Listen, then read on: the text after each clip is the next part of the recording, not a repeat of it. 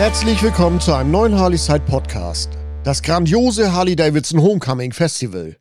Harley Davidson Homecoming Festival ist die Bezeichnung für das ultimative Harley Davidson Event in Milwaukee. Zum 120-jährigen Jubiläum wurde von Harley Davidson in Milwaukee, Wisconsin richtig aufgefahren. Es ist dazu unfassbar, wie viele Zehntausende Biker aus der ganzen Welt an dem Mega-Event teilgenommen haben. Das Harley Davidson Homecoming Festival wird ab 2024 jährlich gefeiert.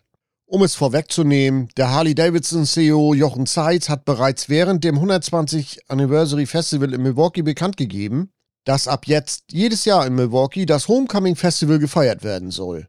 Auf der ganzen Welt finden jährlich Harley-Davidson-Events statt, ob es Sturgis oder die European Bike Week ist. Hier kommen jedes Jahr Zehntausende Biker zusammen, um gemeinsam die Marke Harley-Davidson zu feiern. Es wäre also naheliegend, die Community dazu aufzurufen, zukünftig jedes Jahr in die Mother City nach Milwaukee zum jährlichen Homecoming Festival kommen zu lassen. Der Termin wird vom 25. bis zum 28. Juli 2024 sein den hat Jochen Zeitz im Gespräch direkt mit angegeben. Das Homecoming-Event 2024 ehrt Willie G. Davidson, der 2023 seinen 90. Geburtstag feierte. Harley Davidson Homecoming Festival 2023. Ich war in diesem Jahr zum ersten Mal in Milwaukee. Ich weiß nicht so wirklich, warum ich noch nicht hier gewesen bin. Im Nachhinein ist aber klar, dass ich bei den letzten Harley Davidson Anniversary Partys, die alle fünf Jahre gefeiert werden, wohl was verpasst habe. Die Harley-Szene in den USA ist nochmal um einiges verrückter. Sie haben in manchen Bereichen in den USA einfach mehr Freiheiten. Harley Davidson in Milwaukee, Lautstärke und Helmpflicht. Die Lautstärke der Harley stört niemanden so wirklich. Besonders in Milwaukee sind die Harley-Fahrer sehr beliebt und herzlich willkommen, wie es Bill Davidson vor kurzem im Harley Davidson Museum noch gesagt hat.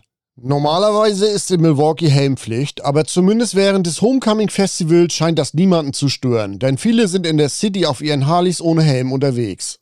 Gehört habe ich, dass es in Illinois erlaubt ist, ohne Helm zu fahren. Der Witz ist, wer in dem Nachbarstadt Illinois seinen Führerschein gemacht hat, darf auch in Milwaukee, Wisconsin ohne Helm fahren. Ich vermute, die Polizei hat gar keinen Bock, das zu kontrollieren. Die Probleme wird man nur haben, wenn was passiert. Es gibt generell unterschiedliche Aussagen dazu, ob es erlaubt ist oder nicht. Ausschlaggebend wird die Versicherungspolice sein. Wer nicht zu 100% auf Risiko unterwegs sein will, sollte nicht auf den Helm verzichten. Harley-Davidson-Begeisterung trifft auf Green Days Rock Revival in Milwaukee.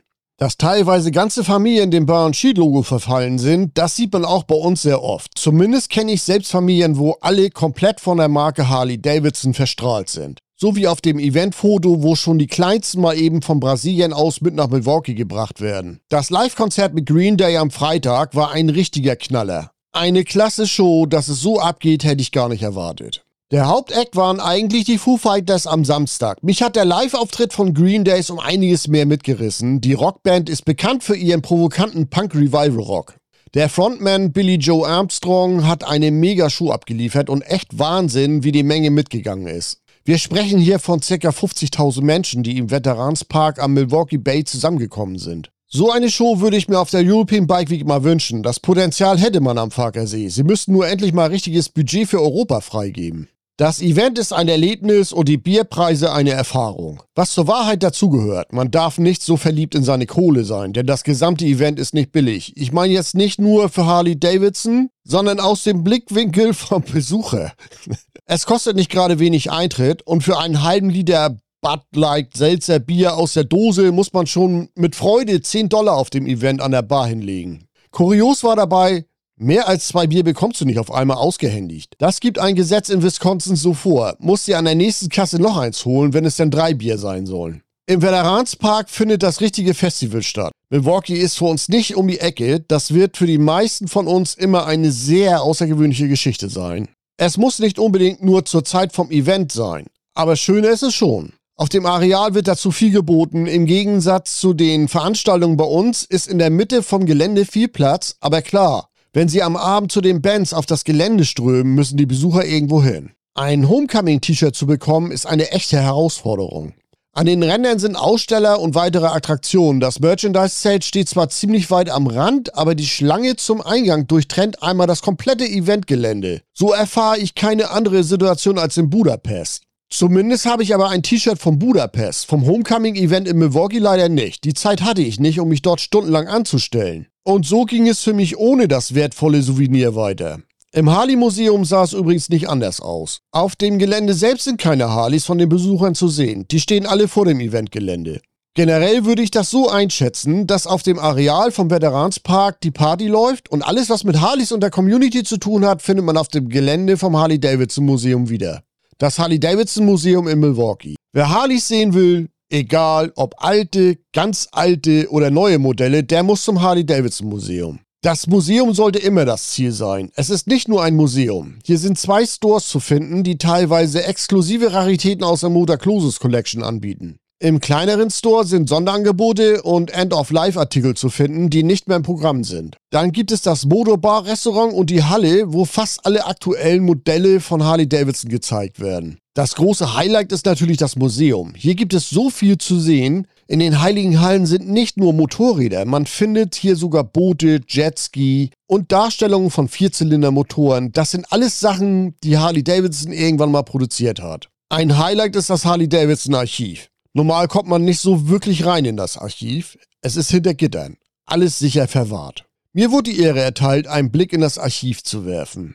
Mir ist es ganz kalt den Rücken runtergelaufen. Ich habe noch ganz viele alte US-Easy Rider Zeitschriften, wo viele der hier ausgestellten Modelle immer mal wieder aufgetaucht sind. Und plötzlich stand ich vor ihr, der einzigartigen FX STC Sturgis Software von 1991. Von der gibt es nur eine einzige und die steht hier im Archiv. Ich weiß gar nicht warum. Ich weiß gar nicht warum. Aber die hat es mir angetan. Vielleicht, weil ich selbst eine FX STC von 88 habe. Das Harley-Davidson Museum geht über mehrere Etagen und jede Etage bietet einen tiefen Einblick in die reiche Geschichte und Kultur der legendären Motorradmarke. Im Erdgeschoss befindet sich der Haupteingang mit einer großen Eingangshalle. Hier gibt es eine Auswahl der berühmtesten Motorräder der Marke, die die Evolution von Harley Davidson von den Anfängen bis heute zeigen. Es würde zu weit führen, jetzt alle Einzelheiten über das Museum zu erzählen, jedenfalls lohnt sich der Besuch. Es gibt einen Unterschied in der Zeit vom Homecoming Festival, den man beachten sollte. Während der Party ist es hier voll. Wer in Ruhe einkaufen will, sollte schon einige Tage früher zum Museum fahren. Das ist sicherlich entspannter. Am Museum ist so richtig was los.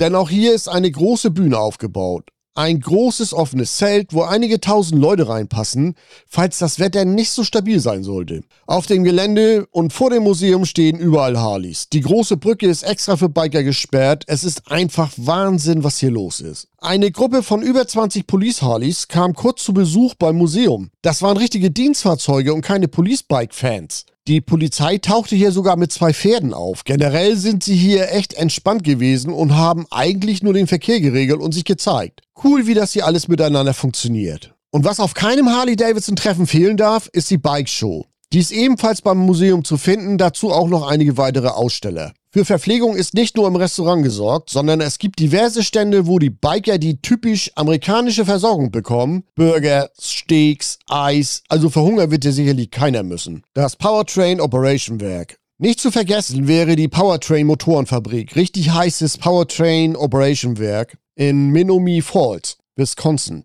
ist eines der Hauptproduktionsstätten von Harley Davidson und konzentriert sich auf die Herstellung von Motor- und Getriebekomponenten für die Motorräder der Marke. Hier werden die ikonischen V-Twin-Motoren von Harley Davidson hergestellt. Neben den Hauptmotorkomponenten werden im Werk auch verschiedene Motorbaugruppen und Teile hergestellt, die für den Zusammenbau und die Endmontage der Motoren benötigt werden. Sogar der 135 Kubik-Inch Stage 4 Milwaukee 8 Motor läuft hier vom Band. Hier bauen sie sogar den 135 Kubik-Inch Stage 4 Milwaukee 8 Motor scheinbar in größeren Stückzahlen zusammen. Das Werk kann man besichtigen, sollte man gerne machen. Das ist echt interessant zu sehen. Nicht nur das Technische, sondern genauso die Mitarbeiter, zu deren Arbeitskleidung ganz normale Harley-Davidson-T-Shirts gehören. Hier läuft noch viel ohne Roboter. Das ist alles echt eindrucksvoll und lohnt sich einmal gesehen zu haben. Sie produzieren hier alle Motoren, die Revolution Max Motoren genauso wie sämtliche Milwaukee 8 V-Twin Motoren und den neuen VVT 121 Kubik-Inch Motor. Dazu werden hier auch die Getriebe und viele Bauteile für Motoren selbst hergestellt. Ich habe sogar gesehen, dass sie hier die Spulen oder Kupferdrähte für die Lichtmaschine selbst wickeln. Das hätte ich nun gar nicht erwartet. Im Eingang der Fabrik steht der letzte Evolution Motor.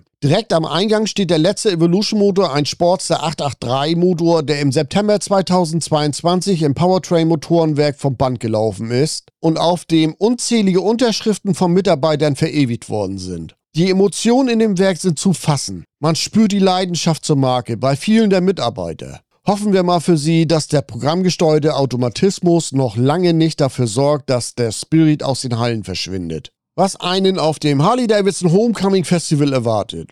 Kurz zusammengefasst, die ganz große Party ist im Bereich von Milwaukee Bay am Veteransplatz und beim Harley-Davidson Museum ist sie zwar kleiner, aber nicht wirklich klein. Die Powertrain-Motorenfabrik ist in Menominee Falls, Wisconsin. Das ist ca. 30 Kilometer vom Museum entfernt. Das Werk darf auf der Liste nicht fehlen. Zum House of Harley Davidson Vertragshändler habe ich es selbst nicht mehr geschafft. Irgendwie verging die Zeit wie im Flug. Ein Besuch in Milwaukee ist etwas ganz Besonderes. Es ist schon ein Erlebnis, überhaupt mal dort gewesen zu sein. Egal, ob jetzt mit oder ohne Homecoming Festival.